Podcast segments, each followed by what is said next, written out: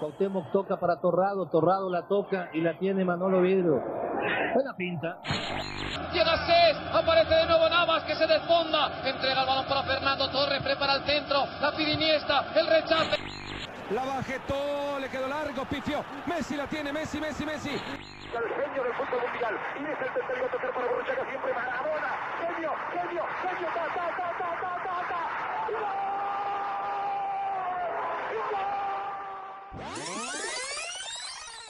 Esto no es parte de tu imaginación. Estás en Desde la Banca. Comenzamos. ¿Qué tal, señoras y señores? Sean todos bienvenidos a su podcast favorito desde la banca. Yo soy Alejandro Fernández y te doy la más cordial bienvenida a este podcast cultural, divertido, pero sobre todo deportivo. Hoy, como todos los tres capítulos que hemos tenido, este es el, el tercero, tengo el gusto de presentarles a mi compañero y amigo, Guiso, pero antes les tenemos, igual ya nos vieron en redes sociales, que les tenemos un fichaje de lujo. Guiso, ¿cómo estás? ¿Cómo Mi Alex, otra vez una semanita más aquí con el episodio del podcast de Desde la Banca. Súper contento por la noticia que estás empezando a dar. Un fichaje de lujo que tenemos para, para nuestro proyecto. Y pues te cedo la palabra para que lo presentes. Ahí está, se van a escuchar parches y metales en este preciso momento. Y señoras y señores, tengo el gusto de presentarles a mi amigo y hoy mi compañero de este gran proyecto, Alfredo Castillo. Tillo, Tillo, ¿cómo estás? Bienvenuti, bienvenuti. ¿Qué tal, Alex? ¿Qué tal, Wilson? Muchas gracias por la invitación y feliz de sumarme a este proyecto, a este podcast, para hablar de lo que más nos gusta, ¿no? Que son los deportes y sobre todo del fútbol. Feliz de la vida de estar con ustedes dos. Así es, mi queridísimo Tillo. La verdad es que creo que los tres tenemos una gran, gran pasión por los deportes. Entonces, pues yo creo que hay que darle y obviamente con esta pasión que nos, que nos caracteriza, vamos a darle a este tercer eh, episodio que vamos a tener. ¿Qué vamos a tener? ¿Quién me platica? Wiso, si quieres. A ver, mi Alex, pues en este episodio nos vamos a enfocar a los parones en el fútbol. Está regresando apenas los deportes a, a nuestra vida de nuevo después de, de, esta situación tan extraordinaria que hemos vivido en los últimos seis meses, la pandemia por el COVID-19. Y vamos a recordar lo que ha sucedido en los deportes parones por guerras, por enfermedades, por huelgas, por dinero, que ha habido a lo largo de la historia, no solamente en el fútbol, sino también otros deportes, básquetbol, béisbol, eh, fútbol americano, que, que, han sido importantes y han marcado un antes y un después en cada deporte. Así es, eh, Guiso, la verdad es que este programa va a estar bastante, bastante interesante en el Sabías qué y obviamente en el Conociendo a, ahí les tenemos preparado una gran sorpresa. ¿Y qué vamos a tener en la recomendación de la semana, Tillo? En la recomendación, el, día de hoy vamos a tener una película que a mí en lo personal me gusta mucho. Eh, es del béisbol. Se llama Juego de la Fortuna, en donde el manager que el papel lo interpreta Brad Pitt hace un equipo en base a estadísticas. Algo muy, muy, muy extraño porque normalmente se fichan jugadores de, pues, con talento, de nivel, estrellas, y en esta película fichan jugadores en base a estadísticas, quién se envasa más, quién batea mejor, etcétera. Entonces es una película muy buena y además tiene, tiene muy buen mensaje en la vida. Yo creo que está en Netflix. Sí, sí está, sí está en Netflix, sí está en la plataforma para que, para que todos nuestros podcast escuchas, o cómo era Alex, ¿cómo les dices? Podcastero. Podcaster. Podcast, a nuestros podcasteros la pueden, la pueden, no, les ha la puesto, pueden ver. Les ha puesto como cuatro o cinco nombres en dos capítulos, entonces, como tú quieras llamarles, tío. Perfecto, Luis. Entonces, como, como nos salga del alma. Exacto. Y bueno, ¿qué les parece ya para abrir boca y que no se nos seque la garganta? Si vamos a la sección chelas y refrescos. Dale, perfecto, vamos. ¡Chela refrescos! ¡Lleve su chela bien fría! También hay chescos para los niños. ¡Chela refrescos! Y ahora sí, ya súper cómodos después de tener en la mano chelas y refrescos, ya más tranquilos y listos para empezar a debatir. A ver, yo les pregunto, Alex Tillo, después de esta situación de, de la pandemia, ¿ustedes ¿qué hicieron? Yo sé que les encanta ver fútbol y pues son de esos como yo que, que ven por lo menos un juego al día. ¿Qué hicieron para sobrevivir a esta falta de fútbol? En mi caso, mi querido Wiso, para mí fue bien difícil porque como está por ahí en, en la presentación que, que me hicieron el favor de hacer, yo desayuno, como y ceno deportes. Así que para mí sí fue bien complicado tener cinco meses de no ver un solo juego de fútbol. Y no solo fútbol, ni tenis, ni fútbol americano, ni NBA, ni béisbol, todo se paró. Para Sí. mí fue bien complicado y lo que yo hice para entretenerme un par de horas, no me lo van a creer, pero fue armar Legos. Así fue como yo llené el vacío de, de falta de deporte. Y curiosamente me puse a ver que dentro de la gama de los Legos existen estadios. Entonces yo me puse a armar estadios de, de Lego. El primero que estoy haciendo es el del Manchester United. Yo espero que sigan saliendo más para que luego pueda tener mi colección. Pero esa fue la manera como yo sobreviví y utilizaba el tiempo que tenía para ver deportes armando Legos. Ok, ok, qué interesante. Bien, sí, sí, sí. A ver, tú, Alex. Yo la verdad, este, digo, esta mención no es pagada, desgraciadamente, pero a mis amigos de Sky eh, pasaron varios partidos de la Eurocopa de diferentes años y la verdad es que yo no tengo problema con ver los partidos ya repetidos o eh, partidos de España igual, eh, repeticiones. Eso, con eso yo llenaba mis vacíos y también buscaba en YouTube algún partido para, para mandarlo de, de mi celular a la tele y ahí verlo. Vi, creo que el Santos Cruz Azul del 2010, una cosa así. También los, los Juegos del América que también los subían ahí a, a YouTube. Y también eh, FIFA hizo en esta, a, a principios de la pandemia, subía los juegos de las Copas del Mundo y por ahí subieron el México-Holanda y también obviamente me lo eché. Digo, tenía en ese entonces creo que seis añitos, siete añitos, entonces eh, recordar... En el 98, ¿no? Sí. En el 98, sí. Ajá. Entonces, recordar es volver a vivir y la verdad es que a mí me encanta. O sea, yo no tengo problema, pero yo sé, yo conozco a alguien que sí tiene problemas con ver los partidos repetidos. Oye, Alex, ¿y te, y te emocionabas otra vez viendo estos juegos? Eh, la- las narraciones te llenaban de emoción, se te ponía otra vez la piel chinita, el himno de México, ganas de llorar. Este, ¿Cómo eran tus reacciones al saber que, que pues el gol ya había sido, que ya sabes cómo queda el marcador, etcétera? Yo soy un tipo muy romántico, la neta, y, y más por el deporte, soy muy apasionado. Entonces, a mí siempre me ha fascinado el tema de la narración, que, que se queden sin voz, y eso de verdad me enchina la piel. También decías eh, el tema de, ya sabía que iba a llegar el gol. También es, es algo de, híjole, pégale. Y, ahora, este, pásala, ¿no? Tienes a uno libre. Y obviamente también gritaba el gol. Eh, de hecho, donde grité más el gol, sin ser griego o turco, fue un juego de la Eurocopa, no recuerdo si fue 2008, que fue Grecia-Turquía. Grecia anota el último gol en el minuto 93 para irse a, para empatar el partido. Ese, ese gol lo grité como desquiciado, la verdad. Además, por tus raíces griegas, ¿no? Me imagino. Claro, claro. Sí, seguramente. No sé si Si te ubiquen a Platón. sí tienes ahí como... Platón es mi tío. Sí, debe ser. Pero el ¿Tú, platón que te comes de... Hijo, mano. Vamos a Este, censurar eso. Que a mí también me pasa como Alex, o sea, yo sí soy de ver juegos repetidos así de- del año del caldo. Incluso un día hasta les platicaba, encontré una página en la que hay partidos de fútbol desde los 50, 60, completos los juegos, así, todos los equipos del mundo, ligas, mundiales. Y entonces, pues, la verdad, yo estuve fascinado, ¿no? En la pandemia porque me la pasaba viendo esos juegos.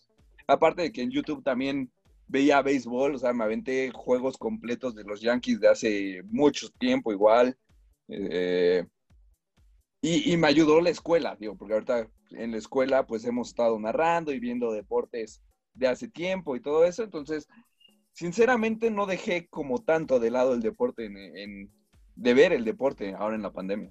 Oye, Wiso, mis respetos para ustedes dos, porque a mí sí me cuesta un poquitín ver juegos que ya sabemos qué pasó y que, que, que ya, bueno, para mí la emoción no es la misma, pues. Sí, exacto. Pero ¿qué te parece, Tillo, si, nos, Sí, claro. si nuestros amigos en redes sociales nos dicen qué tal la pasaron sin fútbol y cómo sobrevivieron a esto, ¿no? Venga, que nuestros amigos deportistas nos digan qué, qué fue lo que hicieron y cómo, cómo, cómo, como tú lo dices, Alex, el romanticismo que tú tienes, cómo llenaron este vacío. Exactamente, suena, Sí, suena oigan. muy a telenovela, pero bueno. Y, ¿Qué pasó? A ver, y ahora que ya hay fútbol en todo el mundo, que ya regresaron los deportes, ¿sí los están viendo los partidos o no? O sea, hay mil partidos cada semana. ¿Sí los están viendo? O la verdad es como, como que dicen, ¿sabes qué? O sea, me echo alguno, pero no todos. Alex, a ver. Ok, yo, yo la verdad, por lo menos la, la Champions y, y seguía a Raúl Jiménez y al- a mi Sevilla, la verdad es que sí me lo eché. O sea, todos esos partidos. Cállate, mi Sevilla. Yo sí- Ese es mío, Alex. Ese, ese equipo es mío y de nadie Sí, más. sí, no dejes que se entrometa, tío. Ese es mi equipo, Alex. Sevillista de toda la vida. Sevillista sería hasta la muerte, como dice el himno. Exacto. Buen himno. Que nos plagió un equipo de por aquí, por cierto, pero bueno, ese no es tema de este episodio. Ya hablaremos de eso después, tío. Muchas gracias por recordarlo. pero- Tú, Tillo, Yo sí, la verdad es que sí vi todos. O sea, cuando empezó, no, si no mal recuerdo, el primer, la primera liga que, que, que reanudó actividades fue la Bundesliga. Y tengo muy grabado que el primer juego que Sí. vi fue el del Borussia Dortmund contra el Schalke. Entonces yo a partir de ahí empecé a ver también mucho la Bundesliga. Y sí, yo al principio sí, la verdad es que veía a todos. O sea, me, me veía la verdad hasta el del Mainz contra el Köln. O sea, veía todos, todos, todos los que más podía. Y luego ya, posteriormente empezaron a activarse las demás ligas, donde ya nada más, la verdad es que sigo, sigo mucho pues, a los equipos top. La verdad es que no, no sigo mucho todo, pero sí, a partir de ahí empecé a ver todo. Y hasta ahorita, como bien decías, Alex, con la Champions League y esto, ya, o sea, no, no paré. Ahora sí me puse a ver todo lo más que podía.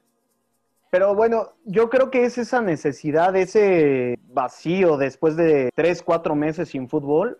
Yo creo Sí. que consume lo que sea, ¿no? Aparte de lo que dice tío, ¿no? Qué forma de regresar la Bundesliga, que aunque el Schalke no venía de lo mejor, pero pues al final el primer partido en el regreso fue el verdadero clásico de Alemania, Sí. porque en Así realidad el es. clásico no es Bayern Dortmund, es Dortmund Schalke, el clásico del fútbol alemán. Nada más Así que obviamente es ha perdido, es, es donde ha perdido, o sea, ha perdido mucho realmente la esa historia del fútbol alemán, ¿no?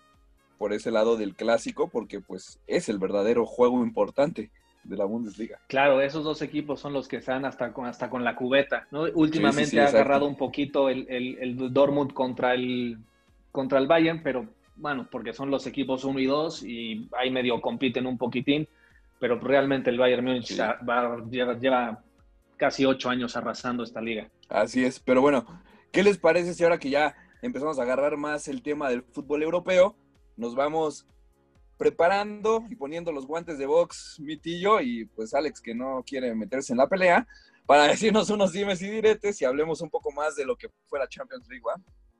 Venga, a ponernos los guantes. Dale, vamos.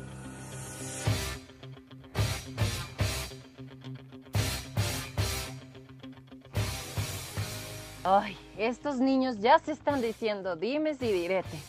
¡Qué bárbaros! let's get ready to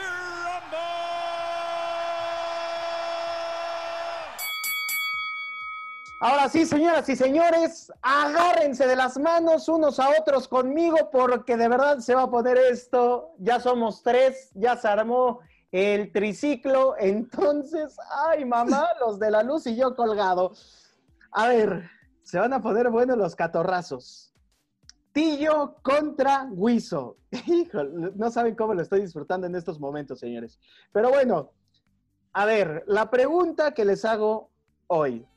¿Les gustó el nuevo formato de la Champions? Sí, no y por qué. Empezamos con Tillo Castillo. Venga, Tillo. Pues vamos, a dejarnos ir. Mira, a mí no me molestó este formato, pero yo me quedo con el anterior. A mí me gusta el anterior, me gusta el ida y vuelta, me gusta que haya juegos en la cancha de los dos equipos, eh, me gusta el gol, no que va la doble, el de visita, pero que tiene un plus, ¿no? Y, y esto a mí lo, a lo que me lleva es que creo que hay juegos más espectaculares. Me gusta más porque los equipos salen más ofensivos, porque ven cómo buscan meter el gol en el en patio ajeno, ¿no? Y, la vuelta se pone muy interesante. Eh, creo que si algún equipo llega a tener algún error, todavía tienes un, equipo, un, juego más para poderlo componer, para poderle dar la vuelta. Y, eso, a mí, a mí se me hace que los juegos son, son más atractivos cuando son de, de ida y vuelta en el formato anterior. Ok, ok. ¿Pierde el sabor esto, crees? ¿Que sea nada más a que es- un juego? No, no, no pierde el sabor, el sabor, pero yo no me imagino, por ejemplo, ahorita, bueno, creo que tiene que ver mucho esto de la pandemia, que se hicieron tanto en la, en la Europa League como en la Champions, por así decirlo, burbujas, ¿no? La Europa League se hizo en, en Alemania y la Champions se hizo en Portugal. Yo no sé si así serían los formatos a futuro, en donde le- a los jugadores le pones una concentración más, están lejos de sus familias otra vez más tiempo. Entonces, no, no, sé, no sé si pierde un poco ahí de chiste y sobre todo esto, Alex, que, que no haya juegos en los estadios de los dos, que sea a un solo juego, tipo, tipo mundial, por así decirlo. Ok. A ver, Wiso, tú eres el contrapeso de este dimes y diretes. A ver, cuéntame, ¿a ti te gustó este nuevo formato? La verdad es que sí me gustó mucho este nuevo formato. Yo siempre he sido de la idea de que los partidos que te una clasificación deben ser a matar o morir. Siento que le da un sabor distinto. Las vueltas, con los juegos de ida y vuelta, yo siento que hay veces que sales a no perder. Con un solo juego tienes que salir a ganar o ganar. O sea, no, no hay de otra. No puedes salir a no perder, a defender un, un marcador, un resultado. No hay. O ganas o estás fuera. Entonces, por eso a mí me gustó mucho este, este nuevo formato de solo un partido en, en fase definitiva. Yo no quitaría los dos juegos contra cada rival en la fase de grupos, o sea, dejaría que la fase de grupos siga siendo de seis partidos, porque también hay que ver el lado del negocio, ¿no? Y el lado económico para, para el torneo, para los clubes. Pero sí la fase definitiva, a mí sí me gustaría que fuera a un solo partido y darle ventaja, pues, al de local, si es que va a ser así, a los equipos que llevan un mejor paso. Ok. Mira, Wiso, qué, qué interesante lo que dices, porque justo yo, yo lo tengo pensado totalmente al revés. Para mí, cuando es, y sobre todo yo lo noto más en las finales, cuando es a un solo Ajá. juego, los equipos salen con mucha más precaución que cuando saben que tienen 180 minutos para darle la vuelta al marcador. Ese es mi punto. Y el otro punto que dijiste, que a mí yo creo que, eso es clave en este negocio, es, es justo eso, ¿no? Este, los patrocinios, los derechos de imagen, eso creo que a la UEFA y demás le conviene que haya más juegos a que nada más sea uno. Ahora también Sí, vamos a ver qué lado, dice el jugador. Vamos a ver qué dice el jugador porque este, este nuevo formato eh, pues reduce algún- algunos juegos, el desgaste, y son jugadores la Sí. verdad, de alto rendimiento, y más si se viene, este año no lo tuvimos, pero si se viene Eurocopa o Mundial o algo así, debe ser un desgaste brutal. Llegan tronados a los mundiales. Es que hay, hay jugadores que incluso pueden llegar a tener 60, 65 partidos en un año y, y entonces haces que justo esos torneos de verano, mundiales, Eurocopas, Copas América, Juegos Olímpicos, ya no sean del nivel que podrían ser. Tienen un nivel mucho más bajo porque los jugadores ya no, ya no están físicamente al nivel que necesitan para poder competir en un torneo internacional a nivel selección. Ok, y a ver, Wilson, ¿tú cómo te lo imaginarías tú? ¿Te imaginas también como una especie de mundial donde los jugadores se concentran o, se esperan a que acaben las ligas y entonces otro torneito más para los jugadores? ¿Cómo lo visualizas? ¿Cómo lo verías tú? No, no, es justo, es justo como les decía ahorita. Eh, a un solo partido la fase definitiva de octavos hasta la final, pero manteniendo el calendario que ha tenido UEFA, o sea, que empieza en agosto la Champions y acaba en mayo. Y en febrero hay juegos, en marzo hay juegos, en abril hay juegos. Y que Eh, el juego sea en el campo donde eh, el mejor colocado, el mejor posicionado, pues el equipo que mejor lo hizo. Sí, porque de alguna ven- ventaja, algo a favor debes tener si estás, si llevas, si vas haciendo bien las cosas, si estás siendo de los mejores equipos del torneo. Híjole. Yo la verdad Yo lo, lo veo único así. que yo la verdad lo único que le cambiaría a la Champions sería el tema de la final. A mí sí me gustaría ver un partido de 180 minutos. ¿Y por qué? Porque hemos Mm. visto a veces partidos bastante, bastante Sí, maletas. ¿no? Sí, claro. Y es igual que en la Copa del Mundo, ¿no? Eh, la final, como bien dice Tillo, van con muchas precauciones. Entonces creo que ahí sí le pondría un poquito más de sabor, ¿no? Al Pero final es que sabes que día, aparte el, el desgaste no solo es no solo es los juegos, son los viajes. O sea, También. los viajes también te terminan desgastando. Que digo, las distancias obviamente en Europa no lo podemos comparar, por ejemplo, con una Libertadores cuando jugaba México, que a lo mejor Tigres desde Monterrey tenía que viajar hasta Buenos Aires y River la desde Buenos Patagonia. Aires, sí. Entonces, sí es distinto, las distancias son más cortas, pero de cualquier manera los viajes te terminan desgastando. Así es. Bueno, conclusión, Tillo. ¿A ti te gustó, te gusta el formato anterior, pero le cambiarías algo a ese formato anterior o lo dejarías igual?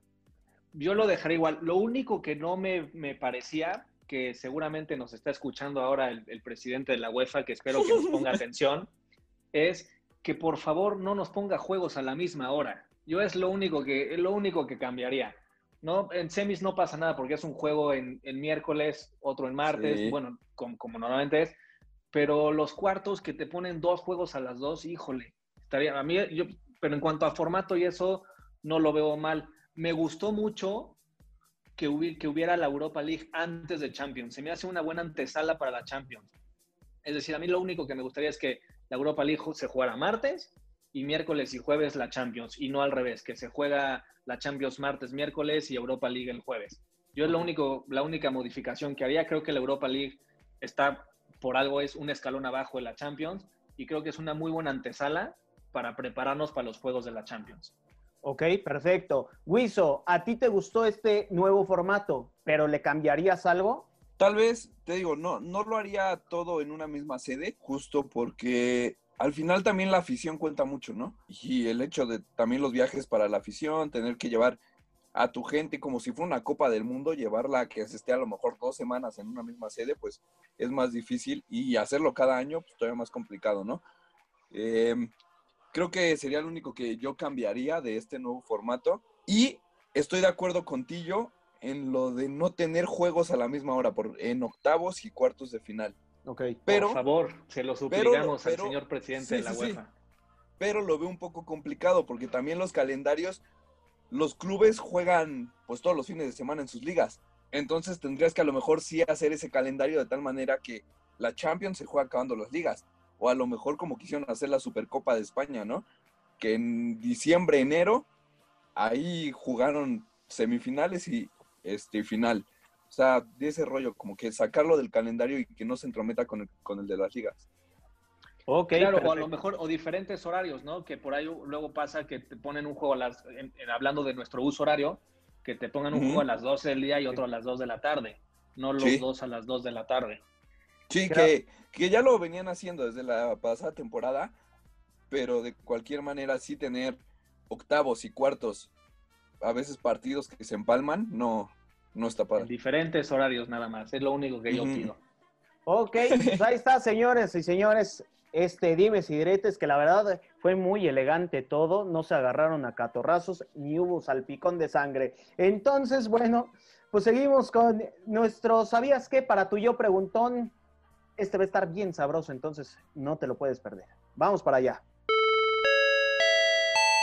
Aquí está la sección para tu yo preguntón. ¿Sabías que las Copas del Mundo de 1942 y 1946 tuvieron que ser suspendidas debido a que en esos años estaba la Segunda Guerra Mundial? ¿Sabías que en 1998 la temporada de la NBA fue suspendida durante seis meses, pues los jugadores pedían una mejora salarial? ¿Sabías que los Juegos Olímpicos han sido suspendidos en cuatro ocasiones? Berlín 1916, Helsinki 1940 y Londres 1944 por las guerras mundiales, así como Tokio 2020 que fue suspendido por la pandemia de COVID-19. Aquí están los datos para tu yo preguntón. Esta semana te presentamos a... Fue en los Juegos Olímpicos de 1972, llevados a cabo en Múnich, Alemania, cuando la justa deportiva estuvo cerca de ser suspendida luego de que un grupo de terroristas de Palestina entró a la Villa Olímpica y secuestró y asesinó a 11 personas de la delegación de Israel, 9 deportistas y 2 entrenadores. El 5 de septiembre de aquel 1972, cerca de las 4.30 de la mañana, el grupo terrorista saltó las rejas del complejo donde dormían los deportistas y se dirigieron a las habitaciones de la delegación de Israel.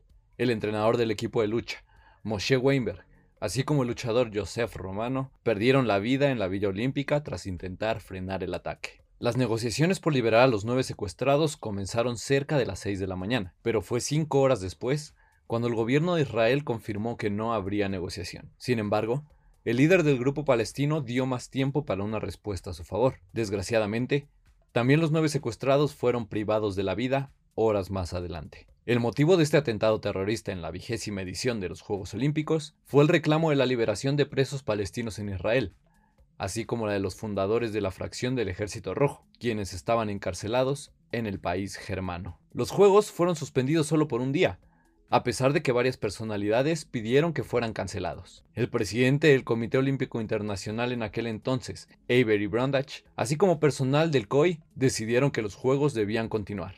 Con esto, la bandera se izó a media asta, y el 7 de septiembre, la delegación de Israel decidió irse de Múnich, así como el equipo egipcio, que también se sintió amenazado por los palestinos. Aquellas 16 horas de 1972 serán recordadas como una de las historias más trágicas en el deporte y los Juegos Olímpicos. La masacre de Múnich nunca será olvidada. Le faltan, le sobran, le faltan, le sobran. ¿Qué va a querer, joven? Es el mejor precio de aquí, de la zona, de verdad. Por esta, se lo prometo. La recomendación de la semana es patrocinada por...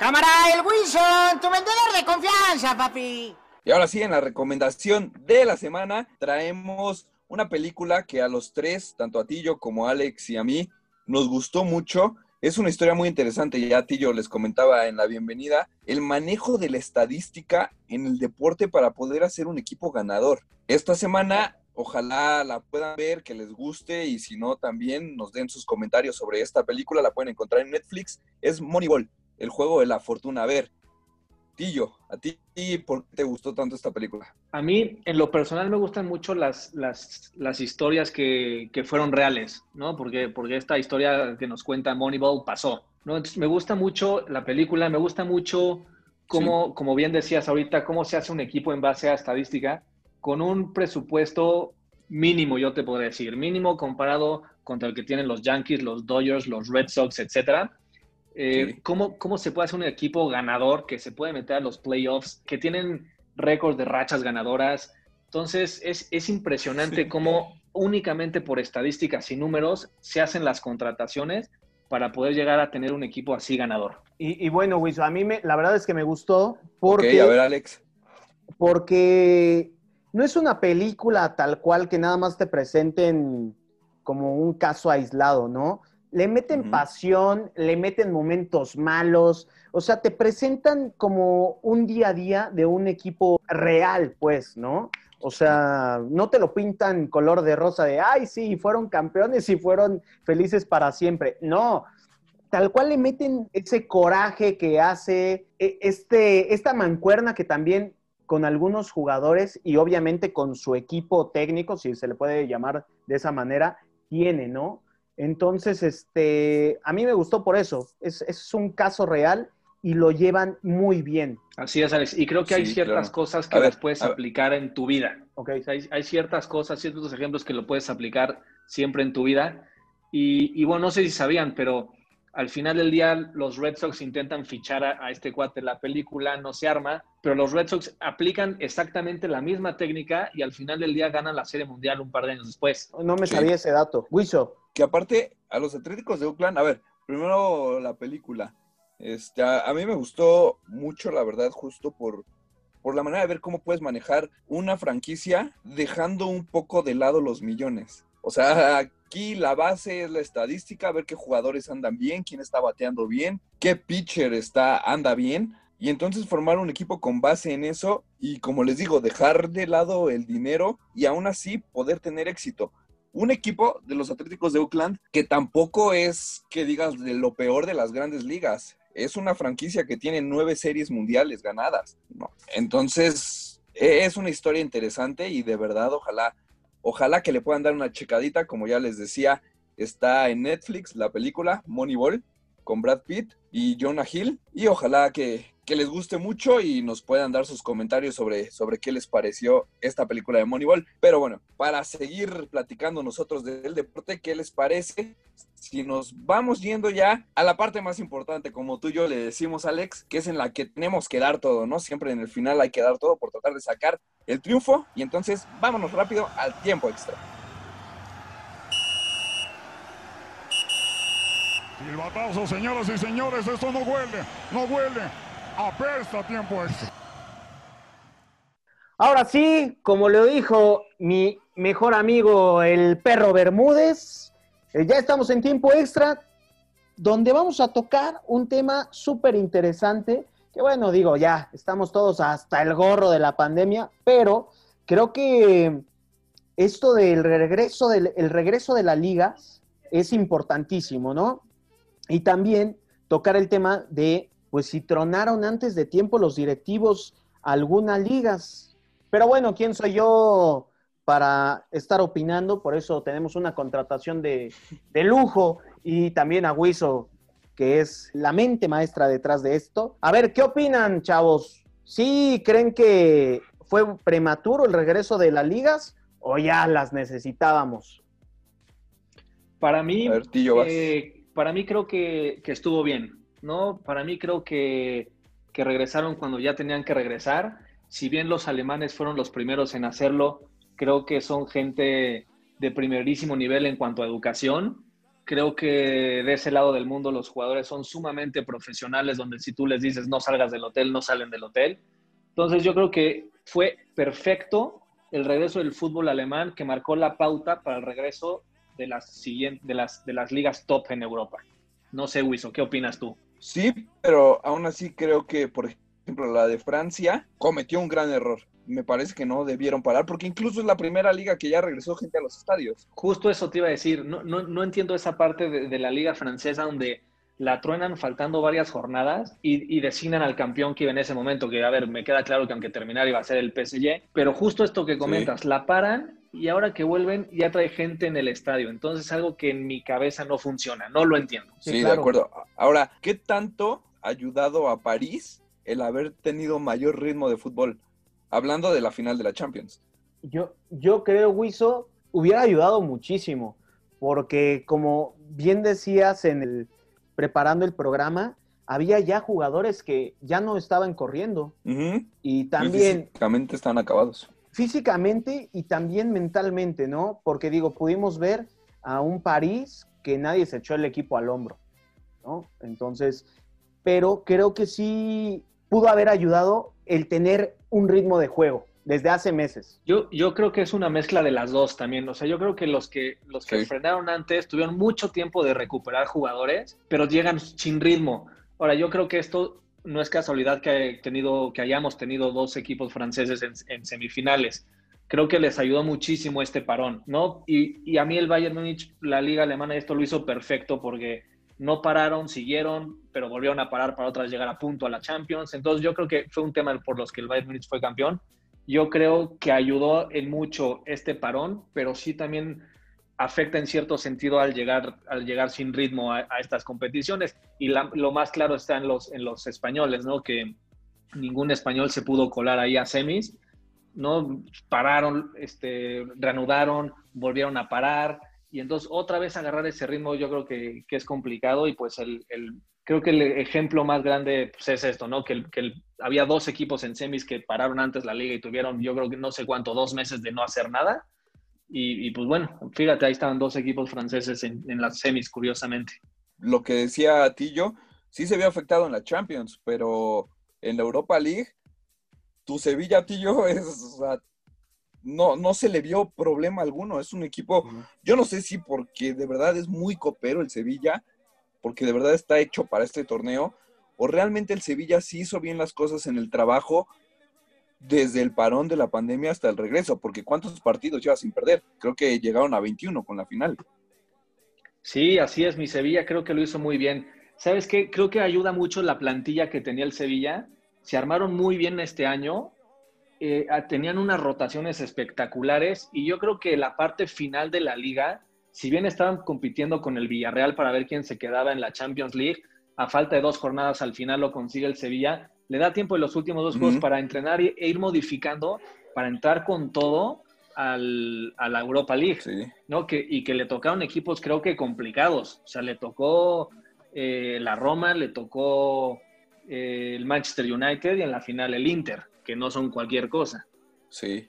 Ahora, claro. También yo creo que el tema de que haya aparecido De Jong como delantero y goleador creo que le vino muy bien, ¿no? Porque también no estaba anotando de Young. Sí, apareció en, el- en los momentos oportunos y que justo cuando iban a regresar de la pandemia eh, tuvieron un tema ahí que hicieron un asado, que justo Sí. estaba Vanega, este, de Young, todos estos, a ver si los multaban, los, los, los separaban del plantel y demás. Al final del día no pasó nada y, y mira, afortunadamente Lucas Ocampos, Ever Banega, eh, Luke de Jong, que eran los que estaban ahí metidos, creo que fueron los tres mejores jugadores del Sevilla en esta recta final. Así es. Y digo, hay, hay de, de ligas europeas a ligas en América. Por ejemplo, la Liga MX, que la verdad es, es una verdadera feria, ¿no? Y no, o sea, la Liga MX creo que todavía está un poquito más controlada en, todos estos casos de, de COVID, pero la liga que está bajito, que ya no sabemos si es primera A de expansión, de ascenso o, o de diversión, tienen cuántos casos, Guiso. Sí, no, sobre todo esa liga que dices, Alex, que, bueno, la expansión o que no sé a dónde se va a expandir esa liga, pero, a ver, el Atlante tuvo que cancelar ya sus primeros dos juegos del torneo porque tuvo 15 positivos.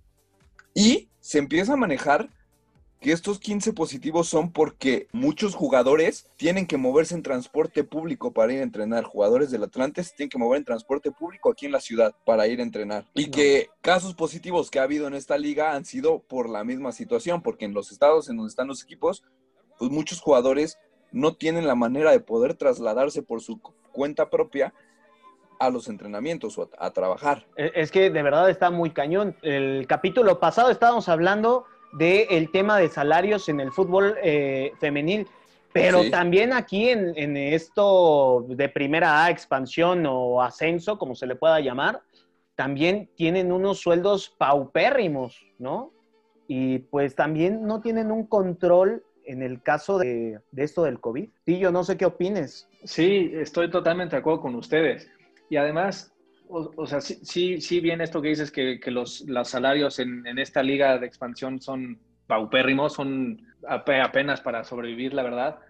Eh, y, pero me causa también a mí un poco de conflicto que en la Liga MX, donde los jugadores consolidados ya tienen buenos sueldos y, demás, eh, justo antes de arrancar ya esto pasa lo del Santos, ¿no? Y- y que ahí que se van a una fiesta, que es el cumpleaños, ahora estos jugadores de las Chivas, que era lo- lo- un poco lo que platicamos anteriormente, que la liga alemana avanzó porque ahí sí son profesionales en todo el sentido de la palabra. Yo pienso que a veces el jugador mexicano quiere ser profesional solo dentro de la cancha y afuera ya da igual, es mi vida y hago lo que quiera. Y Sí. creo que no, creo que son figuras públicas, creo que se tienen que cuidar, los siguen niños. Entonces yo sí creo que los tienen que, que tienen que tener un poquito más de pues de conciencia en este sentido, ¿no? Este no les pasa nada aguantarse, ¿verdad? Un par de meses estar de su casa a entrenar, no, no les pasa nada. Sí, exactamente. Y digo, este ya es otro tema, ¿no? Pero ¿por qué no brilla el jugador mexicano en Europa? Por lo mismo que dices, no tiene una... Quiere No ser es profesional. profesional. Exactamente, quiere ser profesional, como bien lo dice Stillo, en la cancha, pero pues afuera quiere ser una mariposa monarca, o sea, revolotear eh, de aquí a allá. Claro, y, es un, y también lo platicamos eh, fuera del aire, y lo platicaba Wiso, decía, Goretzka antes de la pandemia era un, un fideíto ahí. Después de la pandemia regresó hecho un toro. De hecho, por ahí vi un par de fotos, qué bruto, qué, qué, qué cambio tan radical del tipo, para bien, Está para grueso. mejorar. No como, Sí. no como varios que, no, pues yo me tiro a la cama, no hago nada, etcétera. Es impresionante el cambio físico de Goretzka antes y después de la pandemia. Y, y que también aquí podríamos decir que también varios jugadores tienen cambios físicos, pero de, de estar eh, delgados a tener panza chelera. Pues mi Chofi López, Ajá, Exactamente. justo es al que iba a decir. ¿no? Para acabar pronto. Sí. Exactamente.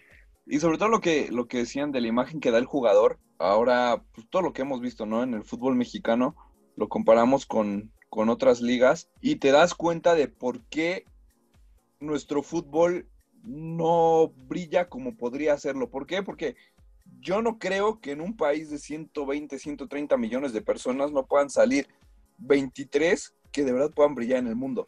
Pero el problema, como, como ya lo están diciendo a- ustedes, es la mentalidad. O sea, es muy chica la mentalidad del, del futbolista mexicano. Y también Sí, de acuerdo, son poquísimos los que, los, que pueden, los que pueden llegar y dar ese brinco y consolidarse realmente en el fútbol del más alto nivel. Y también yo creo que la educación, muchísimo que tiene que ver la educación y no solamente la que tienen de casa, sino también la preparación eh, escolar que tiene cada uno de los jugadores. Si estuvieran un poquito más preparados, creo que tendrían un poco más de esta mentalidad ganadora, ¿no? Esta hambre Sí. de, de triunfo. Así es, y yo creo que, que, por ejemplo, para mí el Pachuca creo que no lo hace mal. Creo que ahí va, ¿no? Creo que ha sido el primero que empieza con esto, con la escuela. Y bueno, está un poco, está claro pues que para mí está por ahí el Chucky que salió de allá, salió Héctor Herrera el guapo, que también salió del Pachuca. Y este, no, gente que ha salido del Pachuca que, que creo que es el que le ha metido un poco más a esto de las escuelas, de la educación, etcétera, a los jugadores. pero, pero es que ahí los obligan sí o sí a prepararse este, educativamente. Y aquí creo que tengo algunos casos de, de conocidos, y creo que todos tenemos, de, de gente que ha estado en fuerzas básicas y le dicen, oye, ¿puedo estudiar? No, aquí nada más fútbol, papá. Entonces, pues bueno, también eso. Eh, y bueno, la, pre- la segunda pregunta que les hago, ¿creen que tronaron antes de tiempo algunas ligas, como por ejemplo la mexicana? ¿Creen que había chance de, de seguirlas jugando? Yo digo que sí. Yo creo que incluso como parte del negocio, porque como lo he dicho, esto no deja de ser un negocio, había la posibilidad de seguir con la Liga Mexicana, sí. Había que pararla un tiempo, unos meses probablemente por la situación de la pandemia. Pero si realmente volvemos a lo mismo del profesionalismo, se trabajara de la manera correcta, el fútbol mexicano pudo regresar en su torneo del clausura 2019, porque había las, creo yo que sí había las condiciones para poder jugar, pero también haciendo entender al jugador que, a ver, no es tiempo de fiesta, no es tiempo de vacaciones, no, es tiempo de que nos vamos a encerrar, vamos a trabajar y vamos a jugar, que es lo que nos toca a nosotros. Y no como incluso pasó ahora empezando el torneo, que jugadores de Cruz Azul en una semana pues, acaba el partido, se van de Pachanga a Cancún y regresan. O sea, no, pues no se trata de eso, ¿no? Sí, no son Claro, vacaciones, sí, ¿no? yo estoy totalmente de acuerdo con Wiso. Este, también, Alex, yo creo que la pararon antes de tiempo. Pudieron haber visto un poco cómo se desenvolvía el fútbol en el mundo, porque además fue un torneo tirado a la basura. ¿no? Sí. Si bien para mí también eh, se equivocó Francia cancelándola antes, Holanda, Bélgica, eh, proclamaron campeones. ¿no? Había ya tú quedaste campeón, eh, etcétera. Pero aquí en México fue de- literal tirado a la basura. O sea, no te cuentan nada, no goles, no hubo campeón, no hubo nada. Fue un, fue un torneo tirado a la basura. Que Entonces, yo creo que sí pudieron haber, haber esperado cómo evolucionaba el fútbol en el mundo y continuar esto, hacer una burbuja de los equipos que tenían posibilidades para llegar a, a- a la liguilla, etcétera. No sé, yo creo que sí fue prematuro. Sí, de acuerdo. Yo, yo lo que creo es que, por ejemplo, lo que decía Tillo de que en las ligas que se suspendieron en, en Europa hubo campeones, también tuvo mucho que ver que allá son torneos largos. Entonces, pues ya llevan más de media temporada jugada. Aquí en México iban tres jornadas, cinco jornadas del torneo. Pues sí, digo, Totalmente aquí, de acuerdo. aquí la verdad es que se quedó con las ganas Cruz Azul y digo, me da risa porque, híjole, teniéndola en bandeja de plata, le dice, no, papi, tú no, tú no vas a comer de este plato. No sé si tenga que ver eh, con los problemas que ha tenido el expresidente, ex dueño, ex no sé qué, Billy Álvarez con la federación y, y demás. Y con el mundo, ¿no? Que ya se está buscado por la Interpol. Exactamente. Pero pues la verdad es que como conclusión, qué bueno que regresó el fútbol. Como sea, pero qué bueno que regresó el fútbol, ¿no? Así es, qué bueno que ya tenemos, tenemos eh, pues prácticamente todas las ligas, todas pudieron concluir y las que no ya vuelven a empezar. Entonces, sí, qué bueno que, sobre todo por, por la situación del mundo, ¿no? Qué, qué bueno que otra vez ya todo se empieza a reactivar con sus debidas precauciones, pero ahí va. Así es. Guiso, Sí, de acuerdo. Y, y aparte hay que recordar que el fútbol no deja de ser un entretenimiento. Y al final en una situación tan complicada como la que estamos viviendo, pues es algo que por lo menos te quita dos horas los problemas, ¿no? Que traes tal vez en la mente, en casa, en el trabajo y, puedes disfrutar, aunque sea dos horitas, de algo distinto.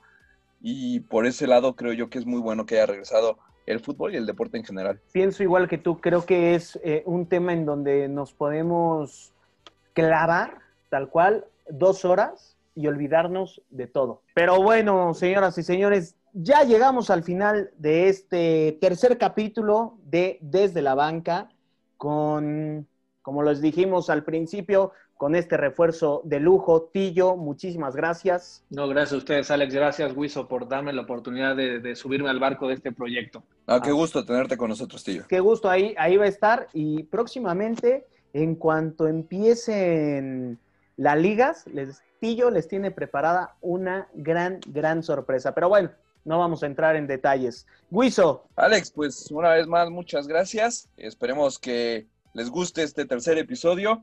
Esperen el cuarto que también se va a poner muy interesante la próxima semana. Y pues a seguirle dando y disfrutar de los deportes como, como nos gusta hacerlo, ¿no? Así es, y recordarles que no se pierdan la entrevista de la zona mixta, que, las vamos, que la vamos a poner aparte de este episodio. La verdad es que tenemos un invitadazo de lujo, es médico, nos va a platicar eh, algunas cosas de todo, de toda esta maldita cosa del COVID, pero no se la puedan perder porque nos va a dar bastantes, bastantes tips. Entonces, señoras y señores, yo soy Alejandro Fernández.